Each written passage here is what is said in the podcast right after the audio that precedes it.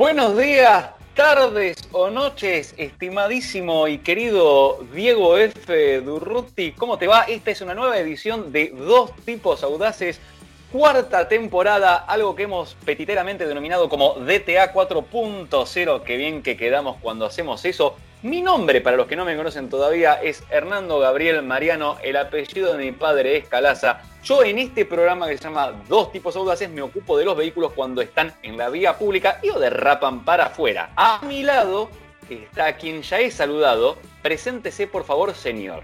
Bueno, me presento formalmente, mi nombre es Diego Fernando Durruti, yo me encargo de los autos cuando están adentro de una pista cuando están corriendo en una competencia, ya sea en una carrera de Fórmula 1, de Super TC 2000, o en el Dakar, o en el Rally, donde estén compitiendo.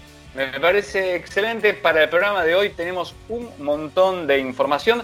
Tenemos el lanzamiento en Argentina de la nueva Ford F-150, el cual te lo voy a mencionar ahora y ya sabes que está. Viene con motor V8 y equipamiento recontra full. Pero además de eso, vamos a estar dilucidando algunos mitos y verdades del mundo de los autos, como por ejemplo Correa versus cadena de distribución. Vamos a estar hablando de un nuevo lanzamiento de una nueva Ferrari con motor V6, algo que casi no sabemos desde la Dino. Allá y a lo lejos. No, a la Dino, la Dino, quise decir. No quise decir que es la Dino tampoco, perdón. Y vamos también a estar hablando un poquito de la nueva Renault Duster, la renovación, las novedades que tiene, porque tú y yo la hemos visto y conducido ya en persona. Así es. Eh, por mi lado vamos a hablar del estreno del TCR sudamericano que estuvo debutando el campeonato en Interlagos el último fin de semana. Eh, también de la presentación de un eh, hipercar, un vehículo que iba a ser para Alemán y bueno, finalmente lo van a estar vendiendo para el público en general, no cualquier público porque hay que tener varios millones de dólares. Y por supuesto le vamos a dedicar un tiempo a la Fórmula 1 que se presentó en el Red Bull Ring para disputar el Gran Premio de Estiria y nos vamos a detener fundamentalmente en nuestro piloto estrella, Valtteri Bottas. Vamos ya al programa, digo mejor. Dale.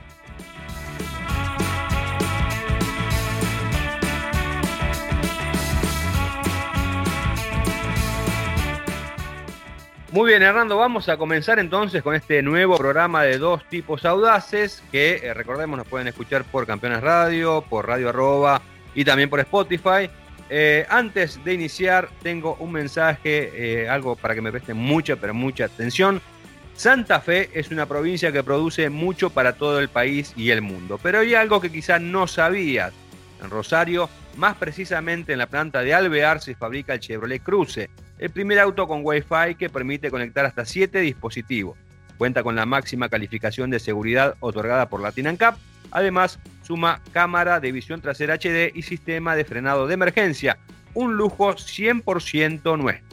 Vos y yo, Diego, sabemos eso, lo sabemos porque estuvimos en esa planta, que es una planta modelo de la marca, además, eh, muy interesante, muy moderno todo, la verdad, que adentro, especialmente de la renovación que se hizo para, para justamente producir el cruce. Vos es que ahora que estamos hablando del cruce, hay un tema que siempre a la gente le interesa mucho saber ¿Mm? y que ya casi cae en parte de mito, te diría, mito, realidad. Vamos a estar analizando Correa versus cadena de distribución. ¡Opa! ¿Qué pasó? ¿No? ¿Viste la famosa expresión que no se corte? Bien. En el caso de la distribución es importantísimo. Es más importante todavía que eh, hacerse amigos en Facebook después de Bariloche. Con eso te dije todo. ¿Y por qué es tan importante? Porque la distribución, la cadena o la correa es la encargada de llevar el movimiento por varias partes vitales del motor. Entonces eh, está, por ejemplo, va a unir el cigüeñal con la bomba de agua, pero más importante también con el, barbo, el bárbol. Mirá, se me metió, ¿cómo se llama? El Señor Salillos. Con el árbol de levas, que es el que va a comandar las válvulas, a fin de cuentas. Y todo esto, ¿por qué es tan importante? Porque son piezas que tienen que andar en una sincronización perfecta, en un timing perfecto. Esto no puede desfasarse un segundo. Después, por ejemplo, los árboles de levas tenés todos los sistemas variables, pero eso es una vez que la cadena los movió, se ocupan de variar un poco el tiempo, de desplazarlos, pero ya viene todo sincronizado por la cadena. Imagínate que se te corre algo de timing. Y bueno, y empezamos con los líos. Es como cuando tenés esas llamadas, ¿viste? Y entonces uno quiere hablar y el otro puede hablar y el otro puede hablar porque... Eh, eh, claro. Vos dijiste recién un segundo, ¿no? Es, un segundo es muchísimo un desfasaje de un segundo. ¿no? Olvídate. estamos hablando de que un motor normalmente te está girando, a ver, un motor de calle, 6.000 revoluciones por minuto. O sea, imagínate que en un minuto ya fueron 6.000. Bueno, nada, todas las vueltas que da la vida y el árbol de Levas también. Eh, ¿Cuál es el tema con estos dos sistemas? La verdad que la forma de llevar esa transmisión, había un viejo método, estaban los motores varilleros también, se hacía con unas varillas, eh, muy confiable realmente el sistema varillero, pero con distintos otros problemas y algunas limitaciones tecnológicas para lo que se necesita hoy en día eh, para un motor bien, bien moderno. Vos podés llevarla mediante una cadena. Una cadena es como una cadena de bicicleta, más o menos. Claro. Bien, obviamente que no va a ser una sola cadenita ni tan finita, es un sistema de un empaquetado un poco más importante y sólido, o por medio de una correa de distribución que suele ser eh, de un material flexible, sintético, plástico o algo por el estilo. Eh, hubo de todos los tipos, venían este, las que tenían forma de multibe lisas, hoy se usan mucho las dentadas, ¿no? que tienen también como si fuera medio como, un engranajecito, podríamos decir de alguna manera, como para que nos quedemos más, más nos damos una idea. ¿Cuál es la diferencia entre las dos? A ver. ¿Cuál? Bien, con la aparición de materiales sintéticos y todo, las correas son más baratas de producir, son más ligeras, eh, son más silenciosas, bien, y además te permiten formatos más elaborados, más intrincados para ir pasando toda la distribución por el motor en por ahí menos espacio y compactar toda la unidad. La cadena, por el otro lado, tiene más durabilidad este, y es menos susceptible quizás también un poco al polvo y algunos factores externos que vas a tener. ¿Cuál es el tema acá que todo el mundo eh, le llama la atención? Bueno, históricamente las correas tienen una duración más breve en el tiempo. La cadena suele ser eterna, digamos. La cadena es prácticamente eterna o a los 150.000 kilómetros por ahí podés pegarle una revisadita y mirar a ver si este, eh, necesitas hacerle algún ajuste o algo por el estilo. Especialmente a veces usas las guías eh, y en algunas marcas sabemos que hubo problemas, por ejemplo, con los tensores, unos tensores hidráulicos. Hay un poquito hay que usar el oído ahí para darse cuenta y decir, ah, che, el tensor está andando medio tololo y esto me va a aflojar. Hernando, ¿cómo sería un ruido de cadena que no funcionara bien? Es una diferencia entre el ruido normal del motor y uno que no es el normal, básicamente. O sea, que imaginemos que el ruido normal es porque los ruidos, los motores de ahora hacen un ruido medio maquinita de coser por los varios del válvulo y todo eso. Y el auto te empieza a hacer un. En frío te empieza a hacer un. Muy radial lo que estamos haciendo. Ahora sí, es radial esta explicación, ¿eh? Y vos ahí de golpe te viene haciendo. Y cuando entra el calor, hace así, así. Como que afina la garganta y dice. Ahí te das cuenta y decís. Mm, mm, mm, está bien, si eso tarda unos dos minutitos está bien, pero si eso tarda mucho, decís, che, mejor vamos a revisarlo, vamos al, o al servicio oficial si estás en garantía, o al tu mecánico de confianza, donde vos te sientas más cómodo yéndose. No te voy a obligar a ir a ningún lado, puntualmente. El tema es que las correas se suelen cambiar a los 50.000 kilómetros y cuando la cambias, cambias bomba de agua, normalmente, los tensores, y ya que estás cambias la polibe, que es la otra, que lleva a todos los demás este, adminículos o, aledaños al motor, auxiliares le podemos decir. Em, ¿Por qué? Porque si se te corta la correa, y acá es donde viene este problema, perdemos esta sincronización y por ejemplo te agarra con una válvula abajo que se quedó abajo con el pistón subiendo, chau, chau, adiós. Canta conmigo. Quizás un motor nuevo tenga que hacer. Bueno, ¿te acordás que en, un, evento que fuimos hace poquito, eh, pasábamos por, debajo de un, puente y se había quedado un vehículo. ¿Te acordás? Tenés razón. Tenés Un ¿Mm? problema de, correa, creo que era. La pucha. sí, la difunta correa. la difunta correa. Exactamente. Eh, entonces hay mucho mito atrás de esto igual también. Digamos que hoy por hoy las correas han mejorado muchísimo que, este, que las cadenas no son tan ruidosas como eran antes y que las correas no son tan endebles como eran antes. Eh, por ejemplo, y acá es donde me acuerdo de Chevrolet. ¿Por qué? Porque cuando Chevrolet lanza los nuevos este, Onix, el motor, ¿te acuerdas que tienen estos motores 1.0 y 1.2 litros de tres cilindros con una tecnología bastante interesante que permite tener un montón de cosas muy piolas, pero una de ellas es que la correa de distribución viene en baño de aceite.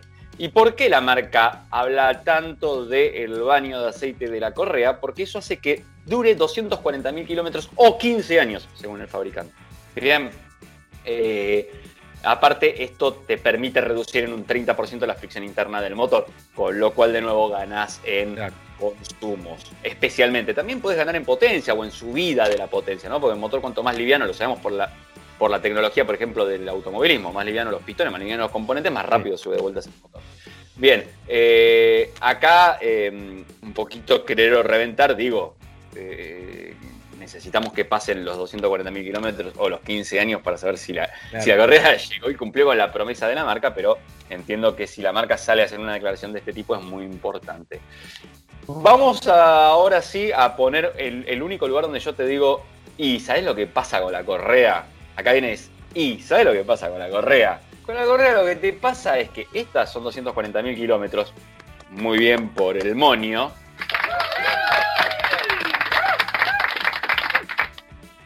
Bravo filio, decía mi profesora de italiano de la escuela, que en paz descanse la señora Petrela, que le voy a mandar un saludo a la familia acaba de irse hace muy poquitos días la señora. Eh, pero, ¿cuál es el, gran problema? Cada 50.000 kilómetros en auto común, platita. Platita, hay llamada platita para hacer todo eso. El mecánico también te cobra por hacértelo. Digo, yo no sé si vos te animás a hacerlo en tu casa, cero, pero también te cobra, más todos los repuestitos que compras. Bien, ese es el tema uno. Tema 2, te compras un auto con correa, que el motor tiene correa. ¿Qué es lo primero que haces? Te lo compras usado, usado, estamos hablando de usados ahora, no sé kilómetros. ¿Qué es lo primero que haces? Vas al mecánico y te cambia la correa. Claro. Y te invertís ahí. ¿Por qué? Porque salvo que el que te lo vendió sea muy confiable. Y, o te dé la factura que te dice, mirá, papu, tengo la factura acá que la cambié hace un año o hace tantos kilómetros o todo. ¿Vos le crees? ¿Vos le crees? Y no. y no. Ah, hay una expresión en inglés muy conocida que dice believe or explode. Bien. Eh, explode es is de tormo. A vos que te gusta el término tormo. Entonces, uno no quiere, uno quisiera believe, pero no quisiera explode. ¿Bien? claro, tal cual.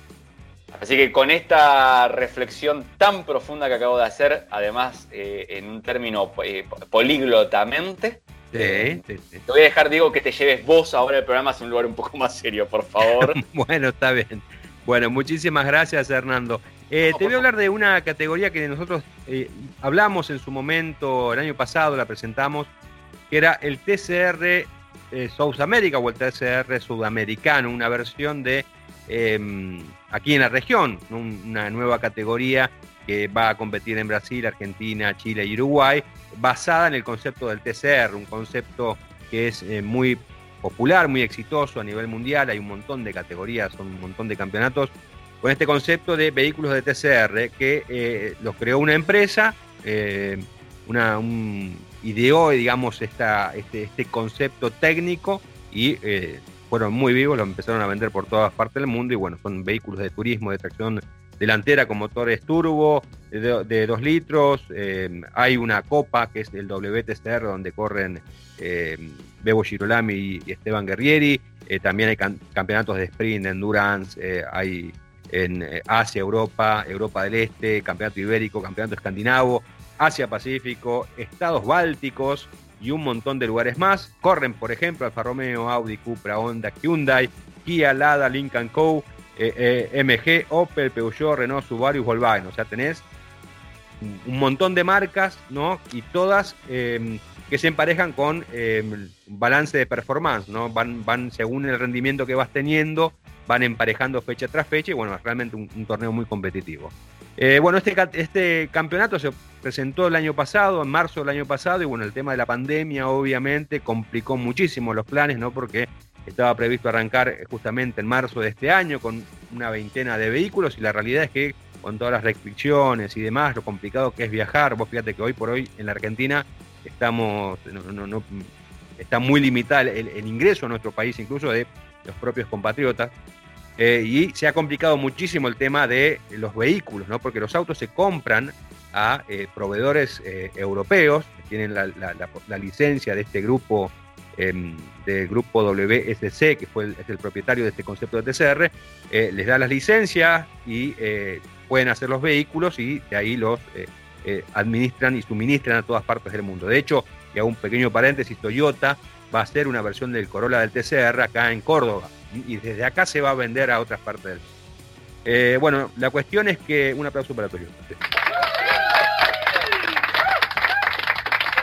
La cuestión es que eh, empezó nomás el, TCR eh, sudamericano en Interlagos con muy pocos vehículos, apenas 10 autos. 10 autos. realmente no era lo ideal, pero era lo necesario como para darle un poco de credibilidad al proyecto, porque si no, eh, si no arrancaban iban a o sea, si eh, seguían esperando a tener esa veintena de vehículos, hasta quién sabe cuándo, ¿no? Eh, los equipos iban a tener los vehículos. los autos están llegando, lamentablemente se, vienen con ciertos retrasos, a veces es medio complicado el tema de sacarlos de la aduana y demás, pero bueno, la cuestión es que esta categoría inició su campeonato, ganó las dos carreras que se realizaron en Interlagos, un español, Pepe Oriolá, un piloto eh, con experiencia en este tipo de vehículos. Eh, se presentaron solamente, ya te digo, eh, cinco equipos, la mayoría brasileños, Cobra Racing, el Procar Racing Team, el MC Tubarão y el W2 Racing, que justamente es el equipo de, de Oriolá. Y por el lado de Argentina, la escuadra Martino, que es de Sebastián Martino, un ex piloto que también está, tiene un rol muy activo en el equipo Honda de Super TC 2000. Eh, muy pocos vehículos, como te decía, solamente 10 autos. Eh, hubo dos argentinos, Ayrton Chorne, que llegó sexto y tercero, y José Manuel Zapac quinto en las dos competencias. Para la próxima fecha, que va a ser el 25 de julio en Curitiba, las primeras carreras van a ser en Brasil y después van a venir acá a la Argentina. Se espera que se incremente esa cantidad de vehículos, son 15 autos los que se prometieron. Eh, se van a sumar dos Hyundai Elantra de la escudería FJ, que es de Brasil, también dos Lincoln Co, que son de un equipo argentino, no se sabe todavía el equipo, lo, mantienen bastante reservado eso, y después también un Hyundai i30 para un peruano, Rodrigo Fluker, que bueno, ese, ese, eh, ese auto en particular lo van a, atender en, Uruguay. Eh, obviamente uno hubiese querido que el parque sea mucho más nutrido, pero me parece que en este caso, en este contexto, la idea era empezar el campeonato. Yo eh, soy sincero, Hernando, a esta categoría le veo muchísimo futuro.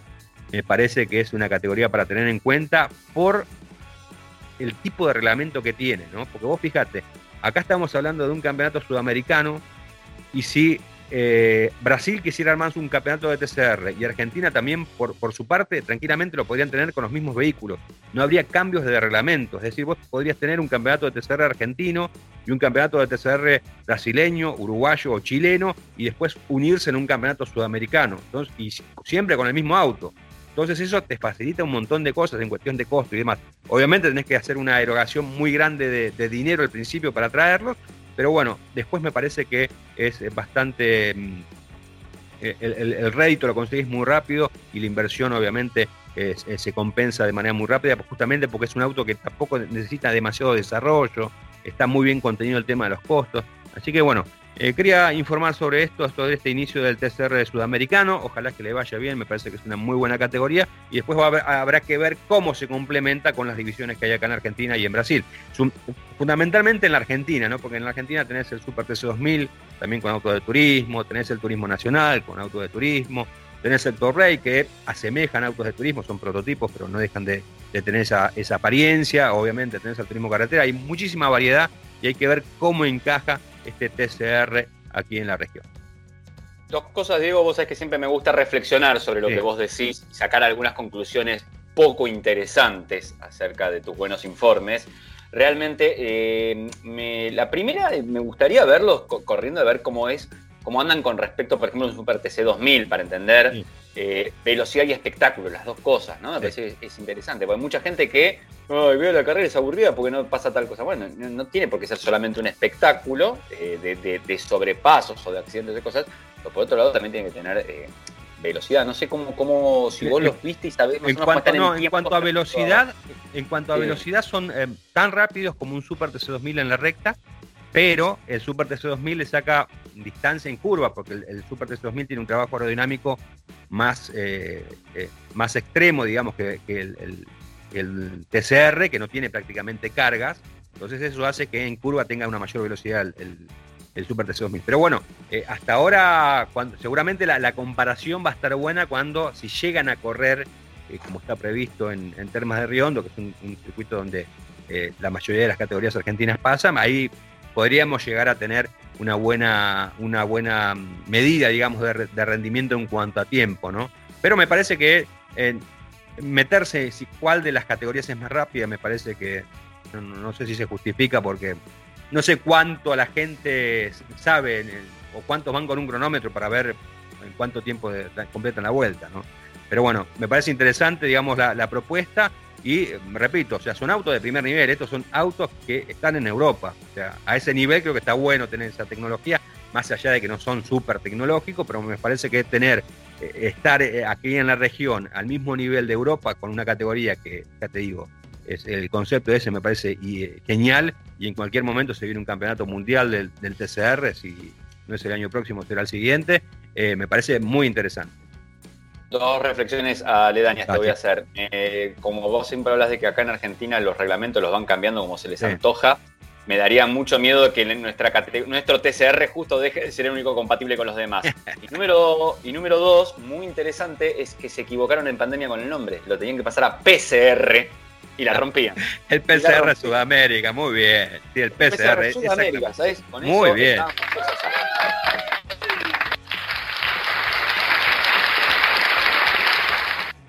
Bueno, Dieguito, muy, muy interesante. Espero que mis reflexiones hayan sido muy inútiles para el devenir de este programa y del entendimiento de la gente sobre el mundo. Pero ya que estamos hablando de velocidad, de tecnología de modernitud, vamos a hablar de un estreno muy, muy interesante. ¿Y por qué digo muy interesante? Porque es una nueva Ferrari. Y Ferrari no anda lanzando autos todos los días.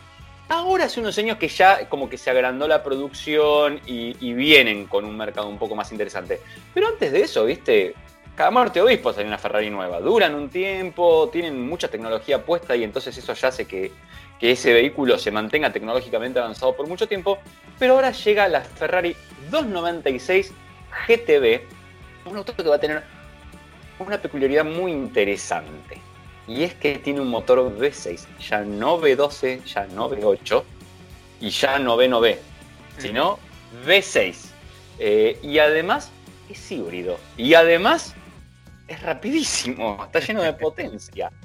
¿Y por qué te cuento todo esto? Porque, mira, vamos a hablar rápido, vamos a la, mecánica de este, de este bichito.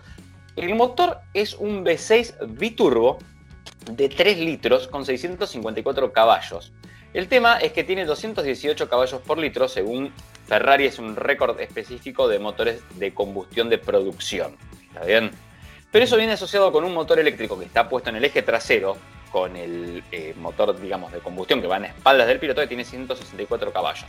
Combinamos ambos y ¿cuánto nos está dando? 818 caballos y 740 newton metros. O sea, olvídate de que los híbridos serán aburridos. Esto es una bomba de tiempo querés medirlo en tiempo, viste que yo te pregunté, ay, ¿cuánto va? Y si la gente no lo mide con el cronómetro. Yo creo que el usuario tampoco, pero siempre es interesante saber que tiene una caja secuencial de 8 cambios y eso te permite hacer el 0 a 100 en 2,9 segundos, el 0 a 200 en 7,3 segundos. O sea, vos agarrate un Golf GTI, ponele, ¿está bien? Y en el tiempo que vos llegaste a 100, este va a 200, ¿ya está? Eh, y tenés 330 kilómetros de velocidad máxima. El sistema, eh, que lo hace muy interesante, es con tracción trasera únicamente, no es integral en este caso. Ferrari ya había trabajado con un motor eléctrico adelante, son los sistemas medio extraños que había probado. Eh, tenés un paquete de baterías de 7,45 kWh que está bajo del piso, con lo cual baja el centro de gravedad. Si bien aumenta el piso del vehículo, baja el centro de gravedad y te permite recorrer 25 kilómetros en modo completamente eléctrico. La verdad es que yo no me imagino mucha gente tratando de ir con la Ferrari haciendo silencio, ¿eh? igual, en la ciudad tratando de ir con electricidad. Más bien lo van a tratar de utilizar para que esto te magnifique la aceleración y la potencia del vehículo. O sea, esa batería que cargaste en el enchufe la vas a tratar de guardar para cuando querés darle patalín o cuando tenés que entrar en algún lugar que te requiere no estar emitiendo. Igualmente, algo muy interesante de este bichito es que pesa nada más que 1470 kilos. Para un auto que tiene batería, dos motores y todo, mamita. Y aparte están todos allá abajo. Ahora, algo que me gustó más todavía que esto tema de la mecánica y la estética. Si vos lo mirás al autito de afuera, es una divinura, es muy retro y con un montón de guiños a distintos momentos. Yo personalmente encuentro que de frente la, mirás y es como los Ferraris de ahora que tienen como esa boca de tiburón, como abierta, como la sonrisa del guasón, muy para abajo la trompita, muy sutil, muy lindo. Los guardabarros vuelven a ser esos redondeados que tenía Ferrari. Estamos hablando, ¿te acuerdas de la 308 de Magnum, por ejemplo? Estamos hablando de algo que va por ahí, ¿eh? Algo muy, muy bonito, pero cuando llegamos atrás, el, tenés las dos tomas de aire, sale recto y el guardabarro redondo rompe con esa línea recta. Una, pero una divinura que te remite directamente a esas Ferraris de antaño, puntualmente a la 250 LM del 63, que era una especie de. una bestiolina, podemos decirle.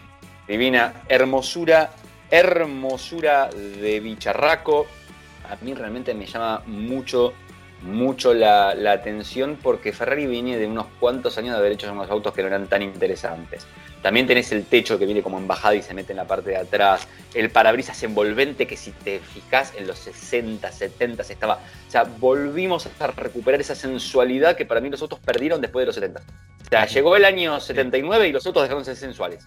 Se les, se les pasó algo ahí, ¿no? Hubo de todo, hubo brutalidad, hubo de todo, pero hubo algo que se perdió y acá está volviendo. O sea, finalmente lograron hacer que lo aerodinámico y lo bello vuelvan a a coincidir. Ferrari yo creo que en los dos, hacia finales de los 90, por ahí, también perdió algo en un momento que le costó mucho tiempo volver a encontrarlo. Y acá me parece que está. Adentro de la cabina, simple, nada de pantalla, o sea, el tablero es la pantalla donde está toda la información. Y después dejaste de escorchar, capo. Vos tenés una Ferrari para manejarla, no es para ver. pantallita. Uy, tiene pantalla, tiene pantallita. No, no, flaco. Lance el troll no se queja tampoco de esto. Porque si se queja Lance el troll de esto también, ¿sabés qué hace Ferrari? Y dice, no te vendo el auto. No, ah, papá, papá es más troll que vos, papá es recontra troll, es Lorenzo el troll, no le vendo tampoco el auto, le dice Ferrari. Toma, ahí va. ¿Cuánto sale esta, esta loco? Te estás preguntando ahora, Diego. Muy buena pregunta. ¿Cuánto sale este, este lindo vehículo, Hernando? Excelente pregunta. Diego sale mucho más de lo que podés pagar, seguramente vos y yo no, porque este programa es un éxito y la verdad que nos estamos forrando, eh, pero estamos ahorrando para las futuras generaciones de la familia, entonces decidimos dejarla de lado. Aparentemente el precio va a ser de unos 500 mil dólares. 500 mil dólares. 500 mil dólares. Una mentira. A ver, pará, vamos a ver. Te, cuento cómo viene la historia. Vos tenés la F8 Tributo de Ferrari y sale 300 mil dólares. Y tenés la SF90 Stradale que sale unos 500 mil dólares. Esto debe estar en algún lugar en el diome de eso. O sea, 400 ah. mil dólares. No sé cómo venís vos, como si estuviste ahorrando, si... No, para, para el tributo me alcanza. Para, la, para el monotributo me alcanza. Para el monotributo te alcanza. Mirá. para el monotributo me alcanza. Muy bien, Dito.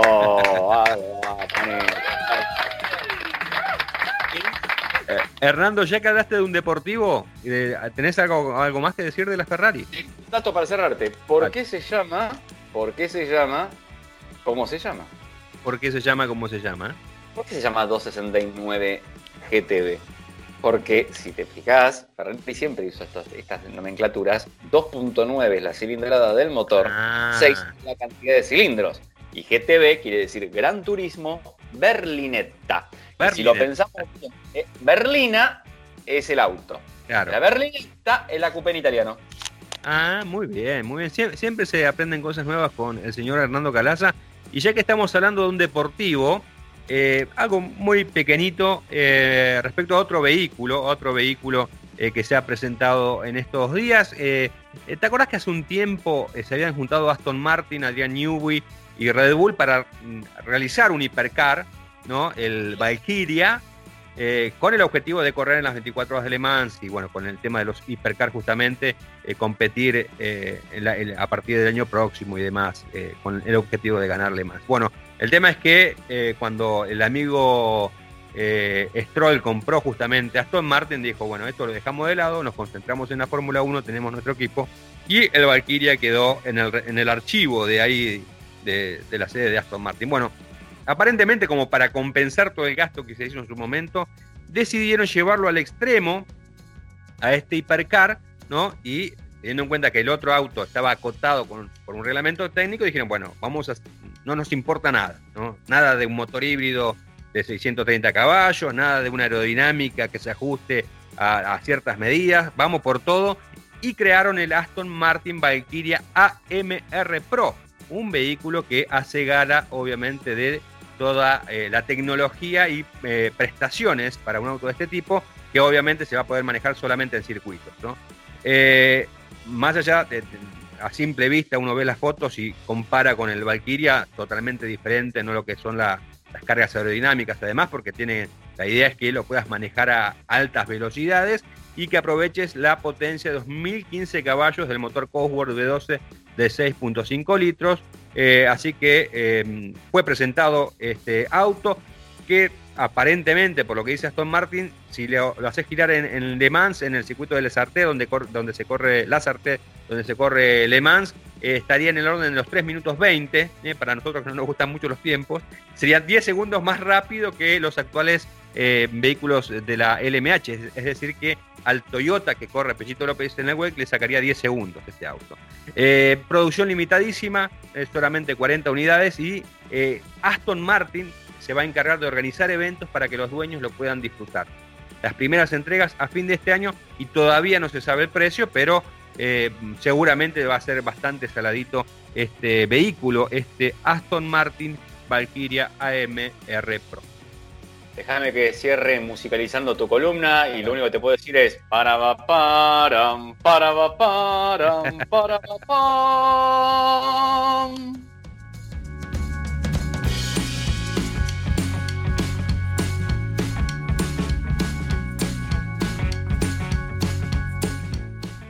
Seguimos entonces, Hernando querido, con este programa de dos tipos audaces. Eh, tengo algo que decirte. Había que hacer una pickup que tuviera la fuerza de los que hacen y le hicimos. Renault Alaska, la nueva pickup de Renault hecha en Argentina, con su potente motor de 2.3 litros, 3 toneladas y medias de arrastre, tracción 4x4, suspensión multilink, cámara de visión 360 y un diseño imponente con techo solar y faros full LED. La nueva Renault Alaskan está hecha para que no pares de hacer. Nueva Renault Alaskan, hecha para los que hacen. Conoce más en www.renault.com.ar. Muy bien, Diego, muy interesante. Pero, ¿sabes qué? Vamos a ese rombo grandote, lo vamos a cambiar de frente ahora. Vamos a hacer como un cambio de frente, ¿viste? Donde el fútbol dice, cambia de frente para no sé quién. Bueno, sí, vamos. Eh, porque vos y yo, tú y yo a la fiesta, como dice la canción, fuimos en, a ver antes de su lanzamiento, en persona, a la nueva Renault Duster. ¿Está bien? Esto es cierto, hemos estado juntos. Vos vas a dar fe de lo que yo diga, vas a corregir los errores que yo cometa y vas a em, aportar tus este, adjetivaciones. Bueno, yo antes, antes de que vos te metas en este informe, para que comprueben, para que comprueben eh, efectivamente que vos estuviste eh, en la presentación de la DAST, esta presentación para la prensa, para un selector grupo, y que yo también, los invito a que entren al canal de Hernando Calaza en YouTube, lo buscan como Hernando Calaza, y ahí van a encontrar justamente la primera impresión de la nueva Renault Duster. Y el que está filmando soy yo. ¿Eh? Es cierto, Diego. El que filma soy yo. Y el, que habla, bueno, obviamente es, Hernando, pero bueno, ahí está la prueba de que estuvimos los dos juntos.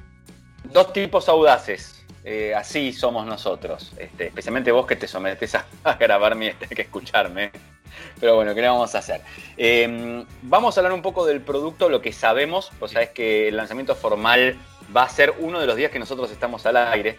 Nos pidieron, ya después tendremos la semana próxima una prueba completa del vehículo eh, con mediciones de, aceleración, de consumo, de todo. Pero ahora vamos a ver los principales frentes que cambia y una de sus tecnologías más interesantes que tiene que ver con el motor.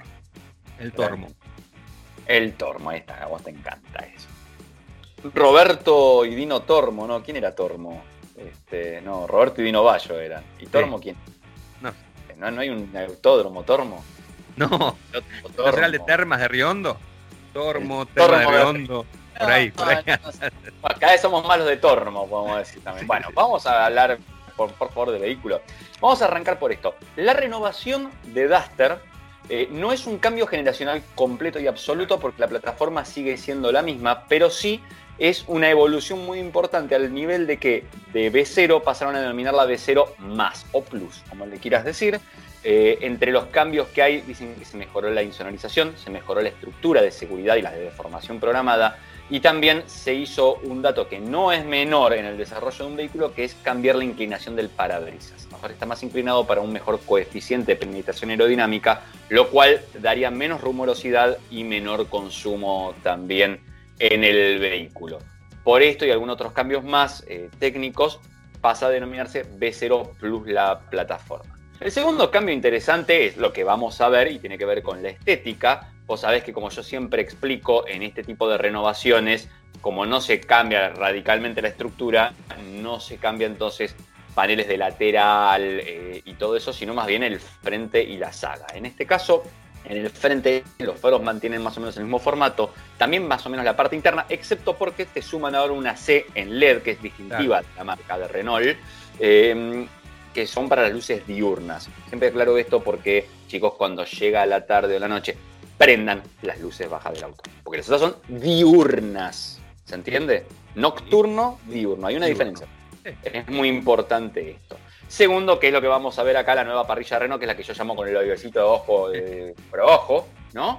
Em, la, la, boquita Renault, le digo yo, que en el medio trae el mega hiperrombo ese gigantesco, eh, y la parrilla con un tramado distinto, hay un poco de cromo, hay un pack outsider eh, que quizás venga de serie en alguna versión, no lo puedo negar ni confirmar en este momento, que te agrega además como una especie de protector adelante, con unos faros que se prenden con las luces altas, eh, que para mí quedan un poco expuestos. Bien. Después eh, va a haber unas llantas nuevas de 17 pulgadas diamantadas en el caso de las versiones 4x4 y hay una serie de protectores, también los laterales si vienen con el pack o depende de la versión en la que estés. Y en la saga el cambio más interesante de todos tiene que ver con las luces que pasan de ese formato vertical a uno más cuadrado con una gráfica interna también distinta que le da un estilo más todoterreno, podríamos decirle. También cambian las barras de techo. ¿Hasta acá vamos bien, Diego, o me olvidé de algo? No, no, todo, todo bien, muy bien.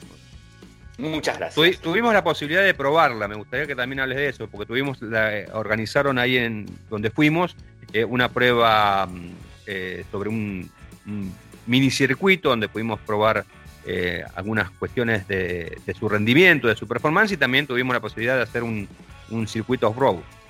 Exactamente, Diego, pero antes de ir a eso hablemos del interior. También cambia un poco la calidad de, la calidad de los plásticos, mejora, no es que pasa a ser un vehículo premium o algo por el estilo, sigue siendo un vehículo que compite por precio, pero cambia mucho mejorado, cambia la estética del interior desde todas líneas horizontales, eh, se destacan algunos elementos en metalizado, las salidas de aire que le quedan muy bonitas, nuevo equipo multimedia, la pantalla. La butaca es mucho más elaborada ahora también, más confortable, mejor hecha, con mejores terminaciones. Las contrapuertas tienen un poquito de tela, un poco de cuero también.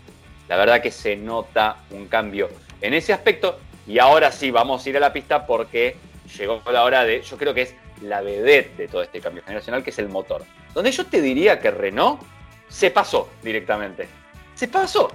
Porque calzaron un nuevo motor que es un 1.3 litros que viene de Europa ese motor, que se desarrolló en conjunto con Mercedes-Benz, que tiene inyección directa, que tiene cadena, mira, justo estábamos hablando antes, en este caso para los que no importa mucho esto, tiene cadena, lo que tiene doble variador de árbol de levas, inyección directa creo que ya lo dijimos, 155 caballos y 250 Nm de torque a partir de 1800 revoluciones. Si vos sacás la cuenta, ese torque es lo mismo que un motor de 2.5 litros Vuelvan a buscar si quieren en mi canal, Hernando Calas, hablemos de autos, cuando explico qué es lo que hay que leer en los motores de baja cilindrada con turbo y tiene que ver con el torque, porque es la misma fuerza que un 2.5 litros, pero durante un rango de revoluciones que empieza mucho antes y dura mucho más también.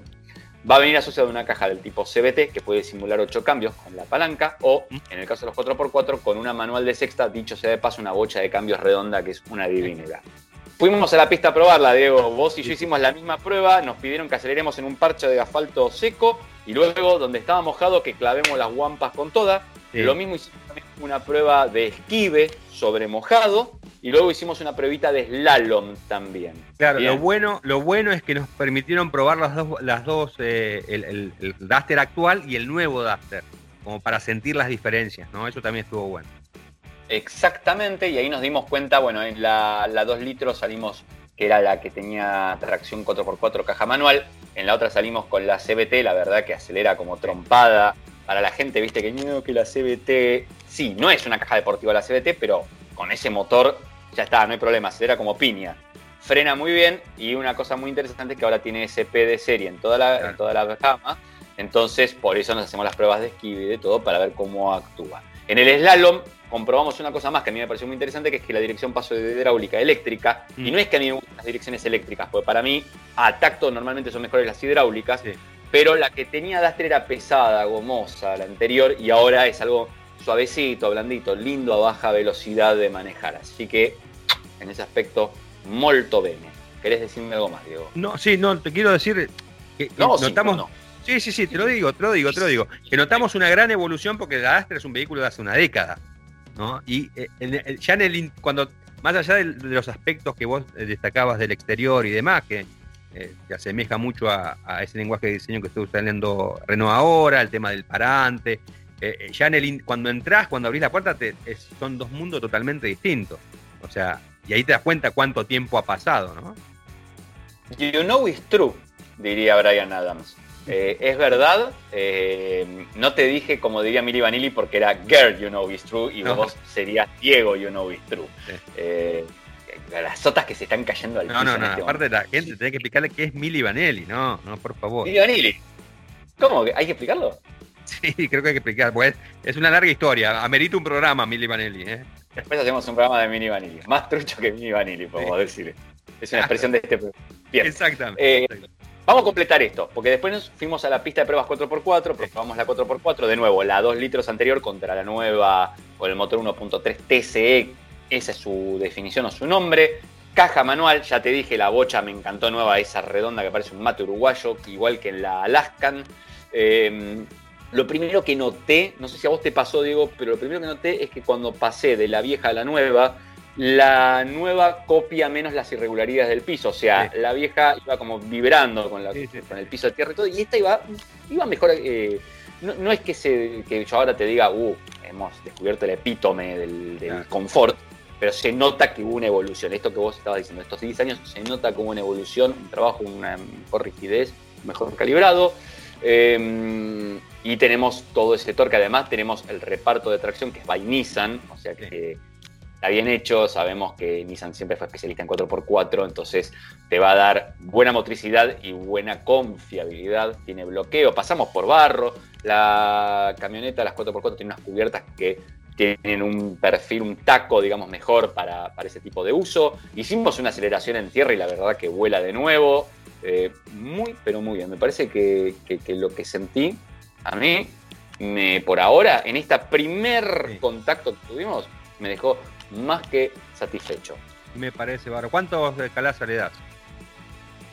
Eh, ¿Sobre cuántos? Sobre, eh, sobre, perfecto. Sobre 67 calazas le voy a dar 64. Eh, luego, ya cuando tengamos el vehículo estrenado y tengamos aclarada toda la gama y los precios, vamos a dar una, un veredicto más acertado, más final, y te voy a explicar que hay algo que me está bajando la puntuación de la camioneta.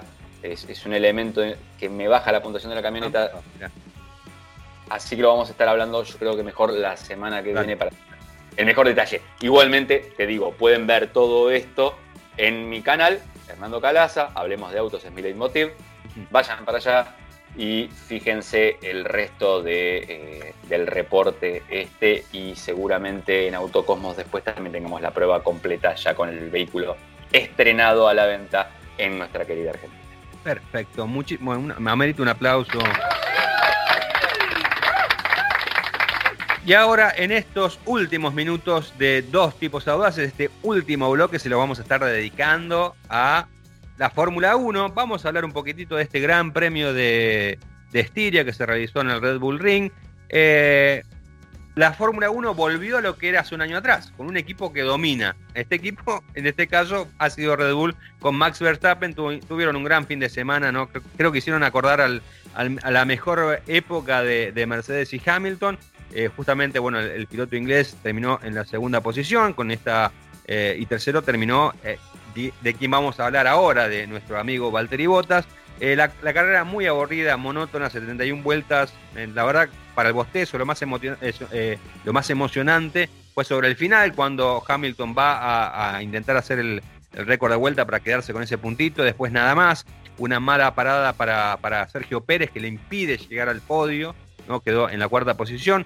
Quinto, lo de Lando Norris es espectacular, ¿no? Ya es muy parejito, muy parejito lo que está haciendo el piloto inglés. Las dos Ferraris detrás, sexto Carlos Sainz, séptimo Charles Leclerc, que tuvo un inconveniente ahí en la primera vuelta, tuvo que entrar a boxes en el primer giro, bueno, y remontó octavo Lance Stroll y noveno nuestro amigo también Fernando Alonso. En el campeonato, mm, brevemente, Verstappen sigue liderando 156 puntos, segundo Hamilton tiene 138 puntos, tercero está Pérez ¿eh? con 96, cuarto Norris con 86 y quinto Bottas con 74. El próximo fin de semana nuevamente eh, en el Red Bull Ring, esta vez para disputar el Gran Premio de Austria. Ahora sí, antes de hablar de lo que la gente le está interesando y busca cada vez que eh, pone Campeones Radio, Radio Arroba o Spotify, que busca que hablemos de alguien en particular, lo vamos a presentar con esto. Why the fuck no one to me when I say it's gonna be a two-stopper? Fucking hell. Así es, vamos a hablar de Valtteri Bottas, de Valtteri Bottas y siempre que hablemos de Valtteri Bottas vamos a pasar esta, esta comunicación radial donde Bottas le puso los puntos a Mercedes en el Gran Premio de Francia. Bueno, eh, querés explicarlo vos lo que le pasó a Bottas el viernes? No, primero quisiera darle un marco a esto porque vos sabés que nosotros hablamos de Valtteri y lo seguimos a Valtteri porque tenemos una campaña, porque estamos preocupados por su salud mental y tenemos miedo que haga la gran Grosjean, pero como Valtteri es mejor piloto que Grosjean, quizás la haga bien y se la ponga fuerte. Eh, queremos preservarlo a nuestro amigo finlandés, así que tenemos esta campaña que estamos haciendo que es We Race as One Bota, porque One Bota, no son dos botas. No son dos eh, te pido un sol para Valtteri, también.